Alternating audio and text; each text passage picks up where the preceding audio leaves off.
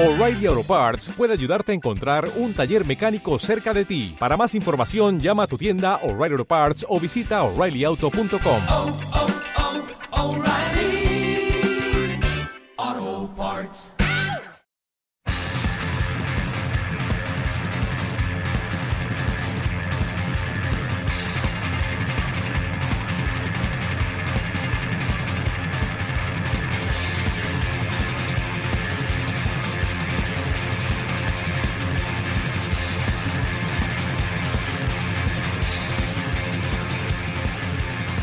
Hola a todos los que nos están escuchando, bienvenidos a un nuevo programa de Lutero era punk.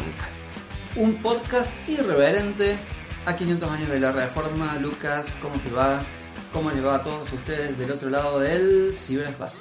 ¿Cómo estás Javi? Acá andamos, acá andamos eh, en el programa número 11, Lucas. Deberíamos estar en el programa número 11, Y queda, quedan, quedan varios programas más. sí.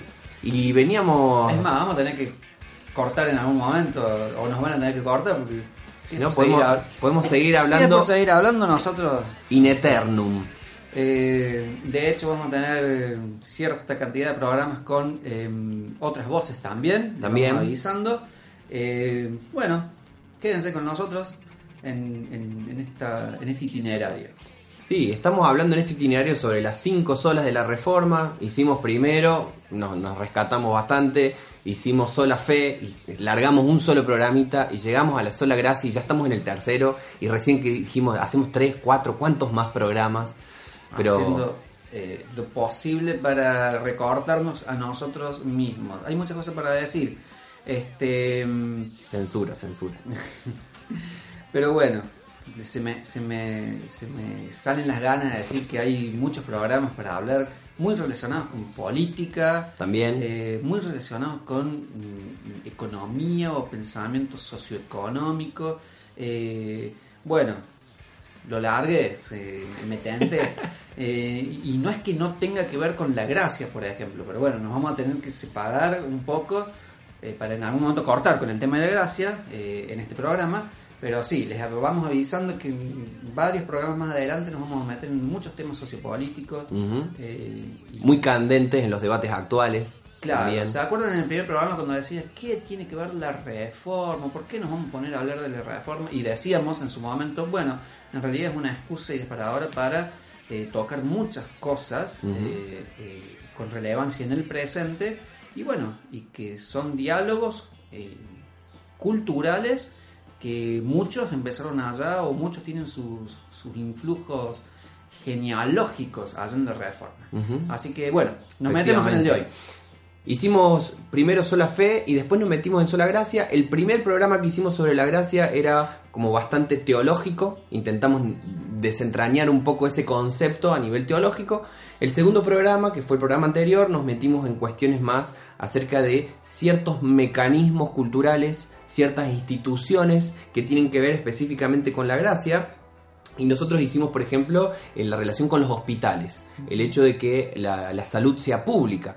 Hicimos también referencia a la educación, que la educación también es pública. Y dijimos que todo esto está de alguna manera conectado con este concepto de que la gracia es gratis. O sea, todos participamos por igual. No tiene que ver con que yo sea rubio, no tiene que ver con que yo tenga plata, no tiene que ver con que yo pertenezca a cierta raza o sea hijo de alguien, sino Cierta que clase. Claro, que, que pertenezca a cierto, no sé, común que me ponga por encima del resto para participar de ciertas cosas o para tener acceso a ciertas cosas, sino que por el contrario decimos, la gracia es gratis y eso eh, moldeó de alguna manera el alma de la sociedad occidental. Este concepto de los reformadores de que la gracia está ahí al alcance de todos por igual, de alguna manera repercutió en muchas cosas. Y dijimos, por ejemplo, otro de los corolarios de esta idea de la gracia es el trato humanitario hacia los prisioneros, por ejemplo, la cuestión de que en las cárceles uno no puede hacer lo que quiera, sino que tiene que tratarlos como, como seres humanos que tienen derechos, y ya nos vamos a, remitir un poquito más a eso. Hablamos también acerca de el cuidado por las personas con ciertos problemas mentales eh, y cómo en tiempos anteriores a la reforma, estas personas quizás vagaban por ahí en los márgenes de la sociedad, entre los pueblos dijimos, y que de alguna manera eh, pensar en la gracia significa ellos también, porque es para todos, porque es gratis. Habíamos dicho, eh, Lucas, que em, como el, el pensamiento madre de todo esto es que em, pienso en el otro y hacia el otro eh, con gracia, así como yo fui tratado con gracia, ¿no? Este, eso tenía que ver, bueno, con, con- con este concepto de qué es la gracia, porque además el- el- la gracia en sí es como, como eh, rara, El- concepto es raro de explicar, ¿no? Eh, que tiene que, a mí me gusta decir porque sí, ¿no? Eh, teológicamente, la divinidad se extiende hacia nosotros porque sí. Eh, nosotros, a nosotros nos invade este espíritu, nos extendemos hacia el otro porque sí, porque es un, un- un espíritu, es una onda, ¿no? Eh, bien, eh, si bien la, toda la cultura desde hacía 10, 15 siglos era mm, cristiana, no 15, pero bueno, digamos lo- lo- los últimos 12, 13 siglos habían sido cristianas, esto que era nodular en el pensamiento cristiano estaba bastante ausente de eh, el, el- el trato en sí entre las gentes, de las eh, instituciones sociales, del orden social, las divisiones de eh, tipos y clases humanas. Eh, pero bueno, los reformadores des- desempolvaron, me gusta decir a mí, este concepto de la gracia y empezaron a eh, mover el avispero con esto de la gracia eh, y empezaron a generar ideas y dinámicas sociales en base a la gracia. Sí. ¿sí? Hoy muchas de esas cosas, de esas ideas, de esos pensamientos, además Son- de, la- de las instituciones sociales que ya nombramos como hospitales o la idea de o la, la- la educación pública, pero eh, ideas, pensamientos estructurales que hoy son incuestionables para nosotros, eh, en su momento eh, fueron novedad. Sí, fueron revolucionarios, fueron escandalosos. Traerlos a, a la palestra de discusión, ¿no? Sí. Pensemos, por ejemplo, lo que, lo que vos acabas de decir acerca de estas ideas. Me gusta quizá que lo podamos encerrar en la palabra cosmovisión. ¿sí? Una cosmovisión que en algún tiempo eh, no todos participaban porque no estaba este concepto medular de la gracia. Sí quizás lo podemos pensar desde esta lógica como, bueno, ahora sí todos participamos y esto cambió la cosmovisión, eh, trastocó el alma de la sociedad occidental. Y quizás si tuviéramos que intentar reducir toda esa complejidad de elementos a un a una palabrita central o dos palabritas centrales, quizás podríamos decir derechos humanos. Quizás Me gusta. en el centro de este concepto de la gracia, cómo se secularizó la idea, cómo se desacralizó la idea de la gracia, básicamente rescatamos el sentido de que todos participamos, pero le sacamos a Dios del medio, ¿sí? Este, entonces lo que nos queda es el hecho de que todos tenemos derechos, todos estamos participando de una sociedad en la cual tenemos derechos. Para los reformadores esto partió del hecho de que todos somos hechos de imagen de Dios, por ejemplo, eh, partió de que esto que decían el sacerdocio universal de todos los creyentes, o sea, todos pueden participar por igual buscando a Dios, acercándose a Dios, no hay, no hay jerarquías en el ámbito del espíritu, sino que todos participan por igual. Y si bien empezó en esta clave religiosa, podríamos decir, con el tiempo fue permeando a una cosmovisión social. y a una estructura social. Creo que eh, para entender mucho esto del pensamiento de la gracia, eh, hay que contrastarlo con eh, el trasfondo de la época y eh, todo esto de la jerarquización de la vida, ¿no? Había mucha jerarquía, aún en la cosmovisión religiosa estaba estructurada en, bueno, entre Dios y los hombres, eh, la jerarquía religiosa, como Ujú. ya lo desarrollamos este asunto. Entonces, la gracia es esta, mm, este soltar amarras y eh, producir un eh, mm, producir la idea de que no, la gracia se derrama sobre todos, para todos y por igual. ¿sí? Entonces, eh, en este derramarse hay un convocar a todos a venir a participar, que es lo que decís vos de, bueno, cuando hablas de sujeto de derecho estamos hablando en, eh, estamos pensando en términos de derecho a participar, Claro. ¿no? Eh, ya vamos a ver también en programas posteriores cómo hay un fuerte influjo al pensamiento democrático desde estas, estos mecanismos de la reforma, estos mecanismos de pensar por parte de los reformadores. Sí. Eh, y yo no dejo de pensar en esto de derramarse o extenderse hacia el otro, eh, y ese otro es un sujeto digno per se, por ser criatura de Dios, eh, y somos todos ante Dios iguales, eh, entonces no dejo de pensar en esto de em, extenderse los unos hacia los otros en un trato humanitario, en un trato de amabilidad, eh, bueno, de amor, todos estos valores del pensamiento cristiano, eh, que vuelvo a decir, hoy em, ni siquiera nos, nos pone- nos ponemos a, nos ponemos a cuestionarnos esto, eh, porque Obvio que es así. Obvio, Obvio. que tolerancia al otro, obvio que respeto, obvio que... Inclusión, participación. Exactamente, obvio que buen trato, ¿verdad? Cuando en realidad no es tan obvio, No es ni, tan obvio. ni mucho menos lo era en, en- en aquel entonces, ¿no? Eh, pero, a ver, saquémonos un poco cierta... des- saquémonos un poco cierta máscara que hay detrás del obvio, porque nosotros eh, llevamos a nivel de términos todas estas cosas como, como banderas, somos abanderados de derechos humanos, somos abanderados de obvio que respeto, De ahí a que lo practiquemos. pero Es otra cosa. en nuestras prácticas y aún eh, en, en el medio del pensamiento racional y eh, político, em, nos cuesta mucho, al contrario, yo te diría más bien que eh, últimamente y más en el pensamiento político a nivel teoría política, eh, y bueno, el antagonista es el antagonista, y si hay que matarlo, hay que matarlo. Sí. Así de Y crudo. estamos en, en- en una cultura del escándalo y del agravio a full. Y esto de la gracia es un escándalo. Sabes que ahora que mencionas este tema, me- me- me- se me viene algo que tiene mucho que ver con los debates de nuestro tiempo. eh, algo que está pasando muy, muy actualmente. Los que están en Argentina no hace falta ni que lo mencionemos, pero quizás los que están escuchándonos desde otros lugares, les contamos. eh, ah, hay una situación actualmente eh, en Argentina de que hay una persona desaparecida eh, en un contexto no muy claro, pero que de alguna manera involucra a las fuerzas de seguridad, a la Gendarmería Nacional. Esta persona se llama Santiago Maldonado eh, y hay muchas movilizaciones, hay muchas manifestaciones sobre esta La circunstancia. persona está desaparecida hace un mes. Hace sí, un poquito más de un eh, mes ya. Y eh, evidentemente eh, la cosa es grave. Y a mí se me viene con toda esta situación, decir, en la lógica de lo que venimos hablando, de la gracia como un valor innegable que ha permeado nuestra sociedad, la desaparición de Santiago Maldonado y cualquier otra desaparición, más si es perpetrada por el Estado, es incompatible con el ideal de la gracia. Por eso genera tanta indignación, ¿no? Genera indignación en base a todo este pensamiento que estamos eh, desarrollando acá, exponiendo, que, que está instalado en los fundamentos de, de cómo nos movemos eh, como sociedad, como cultura, y donde decimos, no, toda vida humana es digna, toda vida eh, humana es sagrada, todos somos sujetos de derecho y hay cosas que, que no, y hay cosas que no, no y no. Ni a palos.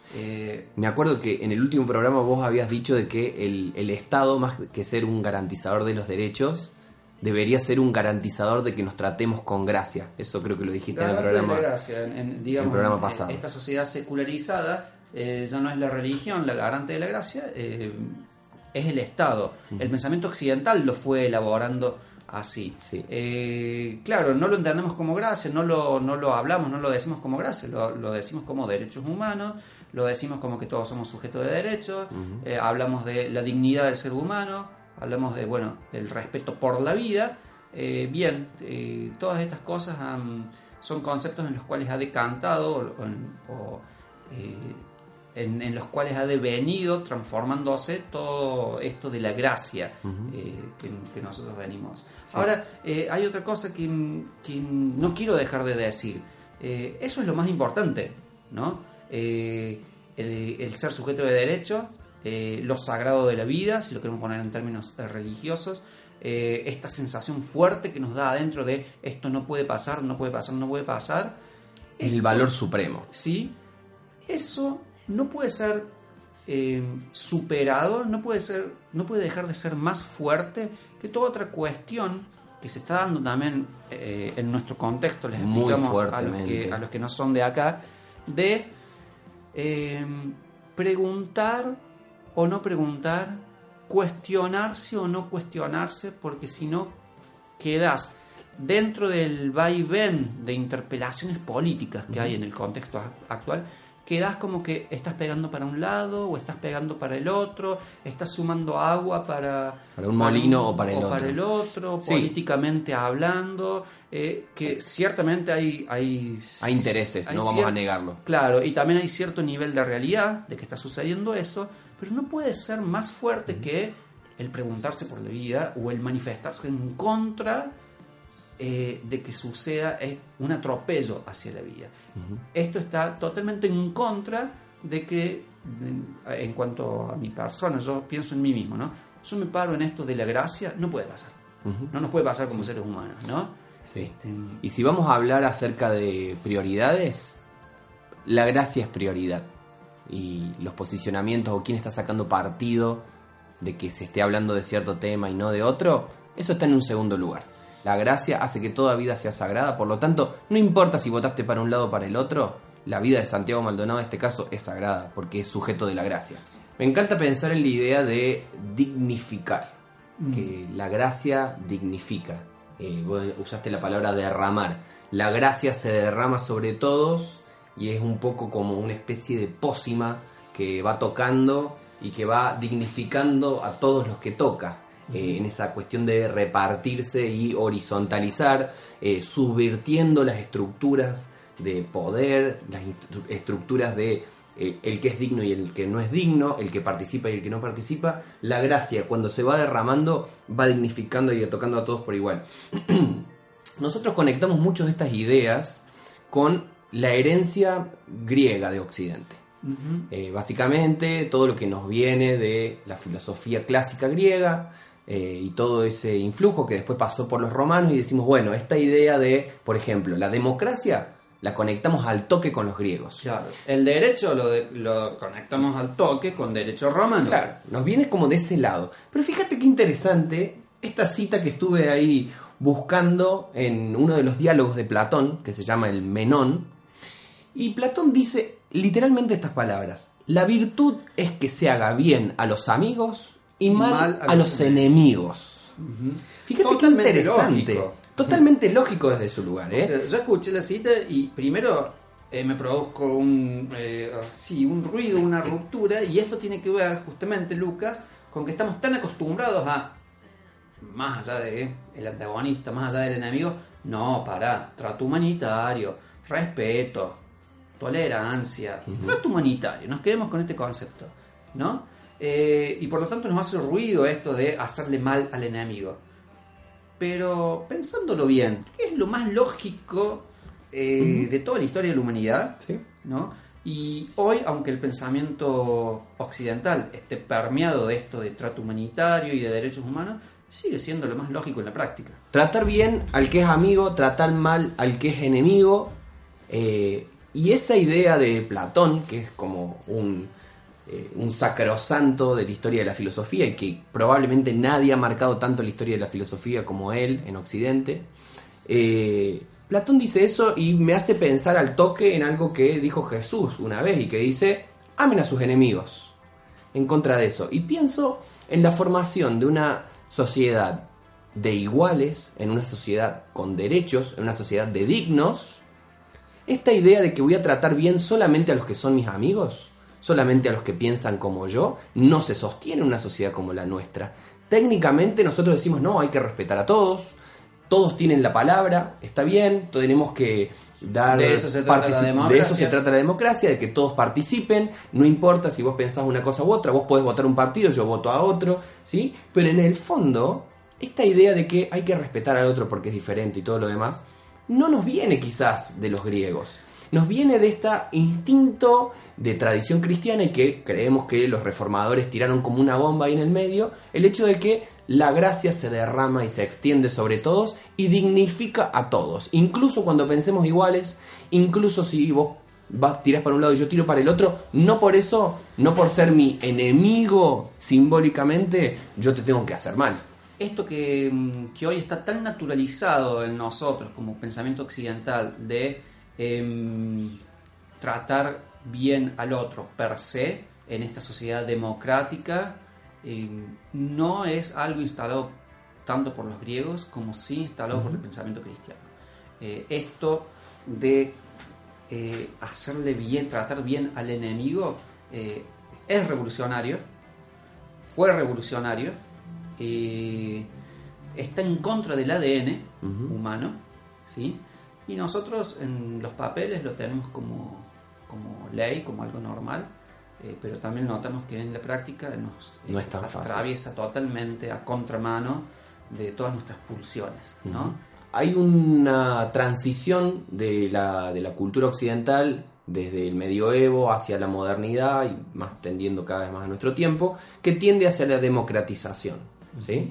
Eh, y nosotros decimos, bueno, eso nos viene de Grecia en primer lugar y en segundo lugar De la de la Revolución Francesa. Francesa, de una. cual. ¿sí? Nosotros somos todos herederos de la Revolución Francesa y ese ideal de la democracia está ahí. Eh, pero me gustaría quizás hacer algunos jueguitos de palabra, como una especie de corolario de esta idea de los derechos humanos, que también nosotros decimos son derechos humanos, pero también son derechos de la gracia, podemos decir. Estas ideas que eh, predicó la, la Revolución Francesa, libertad, igualdad y fraternidad.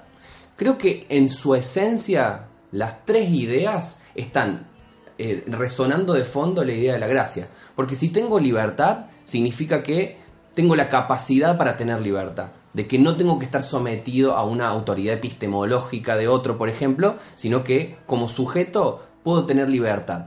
Si tenemos igualdad, bueno, ya lo dijimos recién, es porque la gracia se derrama sobre todos y no, nos dignifica a todos por igual, porque es gratis, porque es gracia. Y en tercer lugar, la fraternidad, porque justamente si yo me reconozco que el otro ha recibido la misma gracia que yo, y si yo reconozco que el otro necesita que yo extienda su gra- mi gracia, y yo también necesito recibirla de él, creo que de alguna manera estos tres conceptos, libertad, igualdad y fraternidad, que nosotros conectamos con el ideal de la ilustración quizás, eh, o el ideal del racionalismo cartesiano, eh, en realidad me parece que de fondo está sonando en todas estas ideas la idea de la gracia, de que todos somos de alguna manera, quizás incluso sin merecerlo, dignos. Eh, el ideal de la gracia lo que hace es desestructurar la jerarquía y que todo lo que estaba contenido en la jerarquía pase a derramarse hacia el afuera, hacia clases sociales eh, inferiores, obviamente. No eh, incluidas. y entonces, em, antes quienes oficiaban, desde oficiar en lo religioso a oficiar en la construcción de la sociedad. Y bueno, eh, los, los que pertenecían a la jerarquía, ¿sí? Eh, el clero, El que está ordenado. y el noble. ¿sí? Pero en la reforma y con los ideales de la reforma y los reformistas empezaron a decir, no, todos oficiamos. Todos somos iguales por oficiar. Acabamos de descubrir que el sacerdocio es sacerdocio universal de los creyentes, no sacerdocio de unos pocos. ¿sí?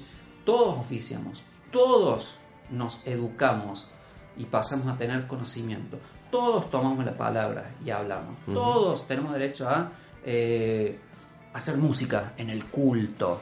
¿sí? Y así, ¿no? Etcétera, etcétera, etcétera. Este eh, esta, esta oleada de pensamientos en distintas áreas de lo cultural, eh, no podemos eh, luego ausentarlo o decir que no ha tenido No su repercutió. claro, que no ha tenido su influjo en la creación o en el impulso de los ideales de la igualdad del ser humano, ¿no? Eh, ama- además, por sobre todo el de la igualdad eh, es, es fundacional en el pensamiento occidental, en realidad, el influjo cristiano con respecto a la La igualdad. Eh, eso también nos va a llevar eh, algunos, algunos programas. Eh, ni hablar el de la fraternidad, ni hablar el de la ¿Por qué fraternidad. debería yo ser fraterno con alguien que es de otra tribu, por ejemplo?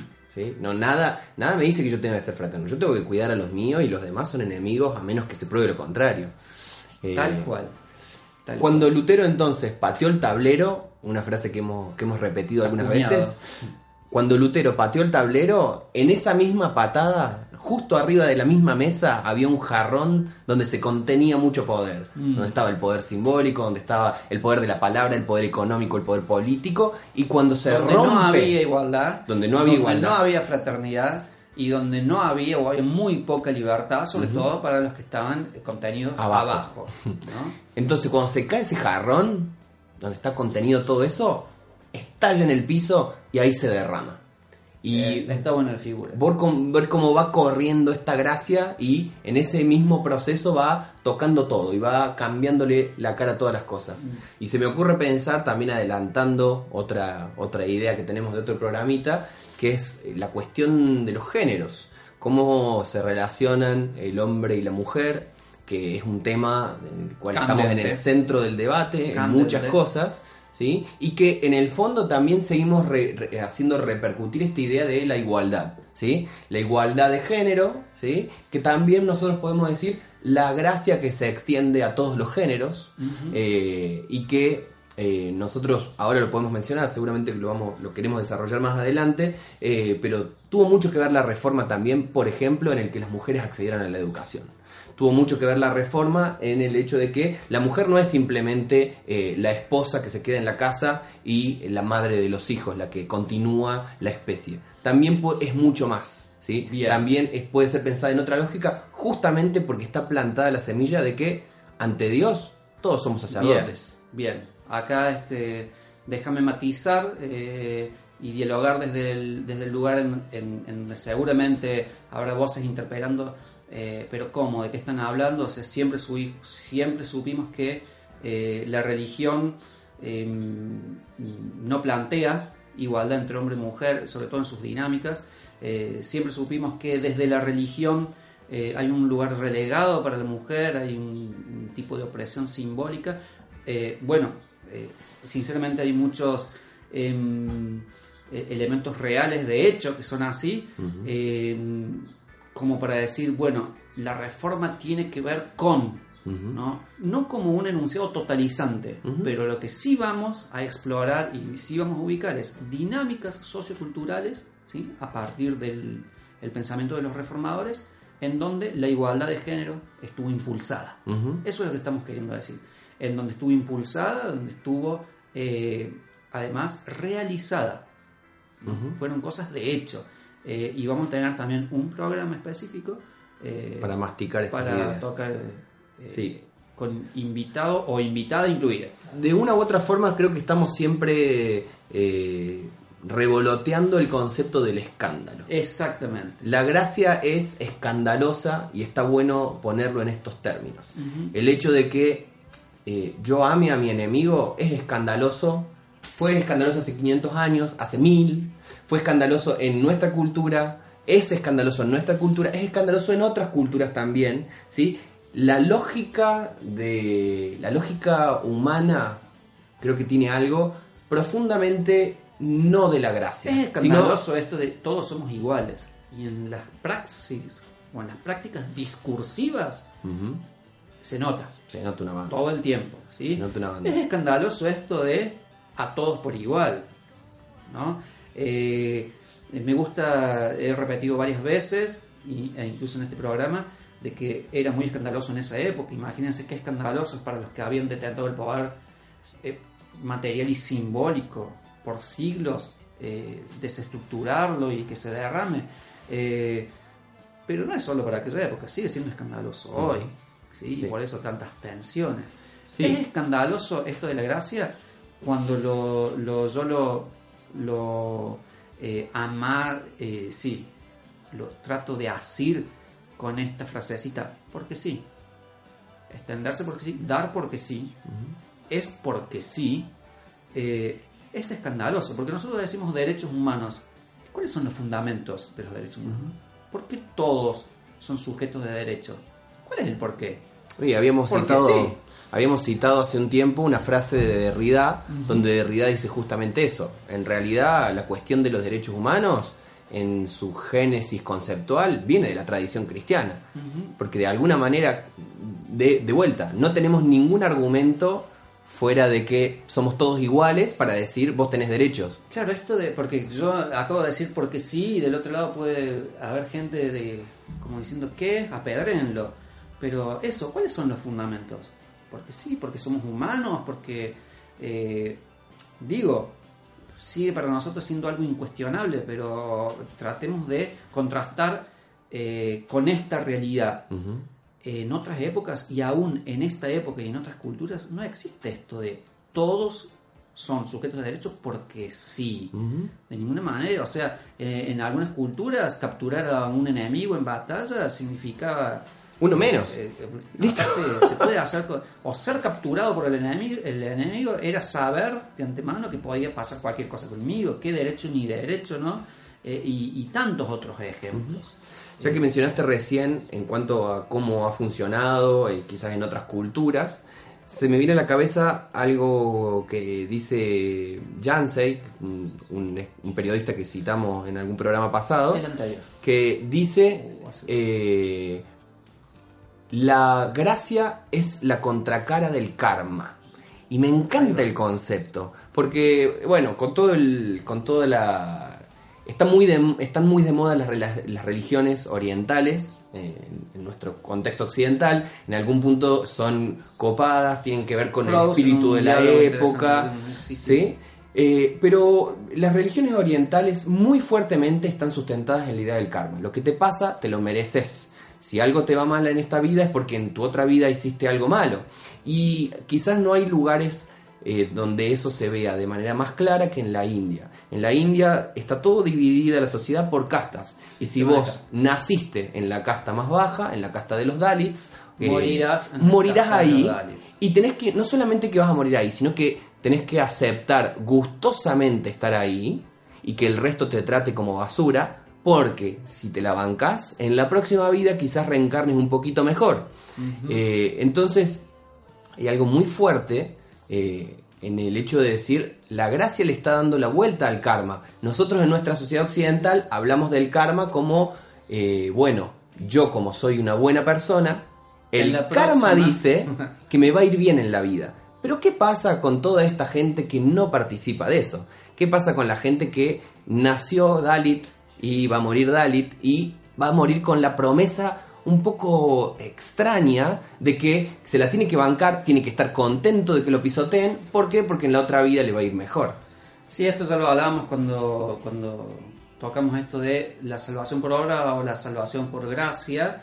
Eh, es, eh, a lo mejor para Occidente es, eh, o tiene ciertos matices copados, conceptualizar el karma, eh, pero ¿qué pasa cuando aparte te tocan condiciones existenciales donde el hacer el bien eh, te cuesta el triple? Está por fuera las- de tu por las propias condiciones existenciales. Entonces, eh, eh, pero volvemos al principio, Lucas. O sea, el karma es lógico. Totalmente. Y déjame avanzar a este otro concepto que también ya lo tocamos. La meritocracia es lógica. ¿no? Eh, y el ganarse las cosas es lo lógico, pero la gracia es escandalosa Es absolutamente ilógica. es absolutamente ilógica. Eh, entonces, y de este barullo es difícil de salir, más bien nos quedemos con la paradoja. Eh, nos parece incuestionable lo de derechos humanos, nos parece incuestionable lo de sujeto de derechos, nos parece desde este punto de vista, eh, y sí, claro, la gracia, porque sí, eh, y la igualdad, y extendernos hacia el otro, y derramarnos, eh, sí, pero paradójicamente en realidad nuestras pulsiones y todo otro eh, lugar de- del pensamiento humano es como que a todos por igual, como que porque sí, como que tratar bien al que no es eh, de mi palo, bueno, La es un verdadero escándalo. Sí. La gracia fue escandalosa en el tiempo de los reformadores. La gracia sigue siendo escandalosa en otras culturas, donde el karma reina. Y la gracia en nuestra sociedad postcapitalista, eh, occidental, súper individualista y narcisista, eh, sigue siendo escandalosa en nuestras sociedades la gracia. Y quizás con lo que nos tenemos que ver nosotros hoy en día es con el concepto del mérito. ¿Sí? Con el concepto de que como tengo el mérito, como yo me lo merezco, ¿cómo alguien me va a negar lo que yo merezco? Eh, y está siempre este concepto. Me, me acuerdo ahora de que eh, este dijimos en algún momento de que la gracia es generosa porque hace que se extienda hacia los demás y que trate a los demás con la misma gracia que yo recibí. Y me acuerdo de que Nietzsche decía que le parecía repugnante este concepto de la teología cristiana. Nietzsche decía, ustedes se están comportando como débiles y eso es lo más repugnante que puede haber. Y por eso él decía yo, me, me parece que tenemos que matar a ese Dios, justamente porque es un Dios débil, porque es un Dios que se extiende, porque es un Dios que se acerca, que perdona. Y él dice, en realidad tendríamos que buscar el ser superhombres. Ser superhombres como una categoría en la cual eh, yo soy autónomo, yo no necesito de nadie, eh, yo he logrado el punto máximo de mi superación, el punto máximo de mi crecimiento individual y desde ese lugar me paro ante el mundo. Eh, y contra ese concepto del superhombre que creo que sigue permeando en la idea de la meritocracia, la gracia es absolutamente escandalosa. Tal cual. Bueno, eh, al margen de que eh, el superhombre de, de Nietzsche puede ser leído de muchas maneras y ha sido interpretado de muchas maneras, eh, sí me quedo con esta, esta cuestión contradictoria de qué loco llegar a pensar que la generosidad pertenece a un pensamiento débil. ¿no? Qué loco pensar que la gracia, ¿verdad? Es parte de una dinámica, sí, mental eh, débil, ¿no? Em, hasta entiendo en- desde cierto lugar, desde eh, dónde lo dice o dónde ve la debilidad. Pero bueno, eh, sí me quiero quedar ante eso y vuelve a ser lo paradójico, algo presente acá en- entre nosotros, con una cita de Lutero que dijo que el cristiano es la persona más sumisa de toda la tierra y que el cristiano es la persona más firme o más fuerte a la vez de toda la tierra. Sí, y otra paradoja en la cual loco. estaba presente eso, él decía, el cristiano es el más libre de todos, Ujú, pero al mismo tiempo él obtiene su libertad siendo siervo de todos, ujú. eh, estando entregado eh, a todos. Eh, Bueno, entonces, más o menos la figura de Cristo. tal Sí, cual. está ahí muy, muy presente. Bueno, de vuelta, me, me suena, ya no sonó Platón en algún lado, no sonó el karma, no sonó Nietzsche por ahí, y pienso también en Darwin, pienso también en esta idea de que es la ley del más fuerte. Y no nos olvidemos de que el postcolonialismo en buena medida estuvo eh, insuflado con la idea del darwinismo social, la idea de que es la ley del más fuerte, por lo tanto hay que ser el lobo de Wall Street. Si yo no como a los demás, los otros me van a comer a mí, que es muy contrario a este concepto de es gratis, es inclusivo, es participativo, es para todos. Creo que por el programa de hoy estamos hechos, somos unos verborrágicos, no, no hay nada que hacerle. Bueno, Eh, no hay problema. Sé que ustedes nos van a saber perdonar. Si están acá en el minuto verborragias. 39 escuchando todo esto es porque estuvieron interesados. Gracias por escucharnos, gracias Ah. por estar del otro lado. Hasta la próxima. Nos vemos en el próximo programa de Lutero era.